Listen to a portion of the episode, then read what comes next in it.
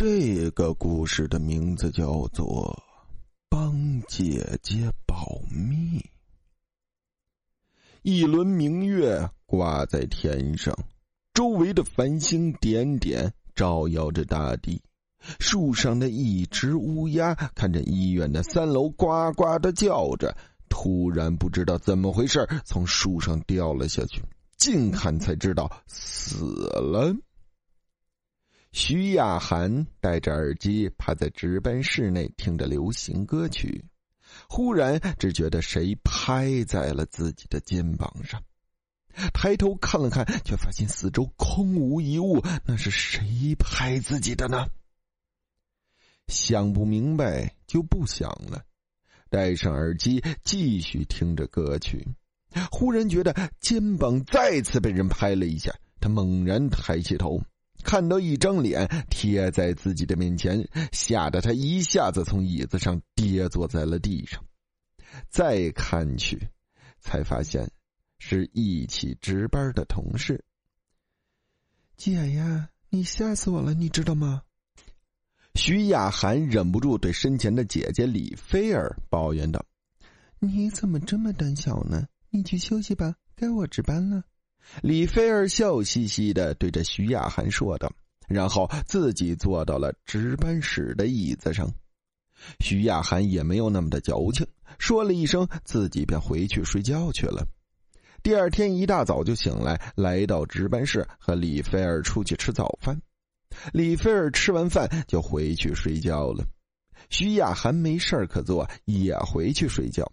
直到下午的时候，徐亚涵醒来，抓起床上的衣服穿了起来。忽然，他看到李菲儿的衣领处有一滩血红色的东西。姐姐，姐姐，你这是怎么回事啊？衣服上面怎么会有血呀？徐亚涵看着迷迷糊糊醒来的李菲儿说道：“啊，这是昨天我吃东西掉在上面的。没事，记得帮我保密哦，不然别人怎么想我？”李菲儿揉了揉眼，用调皮的语气说道：“好的。”徐雅涵说完就去上厕所了。等了很久，李菲儿才起床。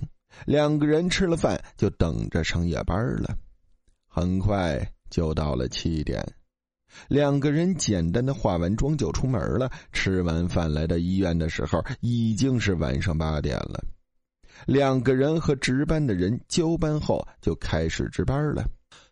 时间还早，忙忙碌碌不停，一直忙到了晚上十点多的时候，医院里的人才渐渐少了起来。妹妹，你先看着吧，我等晚上的时候来给你交班。李菲儿对着听着歌曲的徐亚涵说着：“好的，你先去吧，姐姐。”徐亚涵取下耳机，对着李菲儿说着：“时间过得很快。”午夜十二点很快就到来了，李菲儿从外面走进来，和我交班后聊了几句，我便回去了。回到休息室，怎么都睡不着，玩着手机，到了两点左右，觉得尿急，便起身来到了厕所方便。路过值班室的时候，却没有看到李菲儿。徐亚涵喊了几声，发现没有人回答。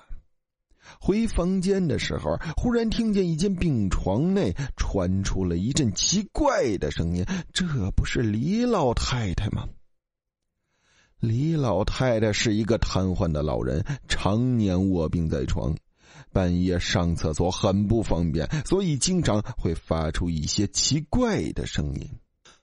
徐亚涵走进去，想要帮助他。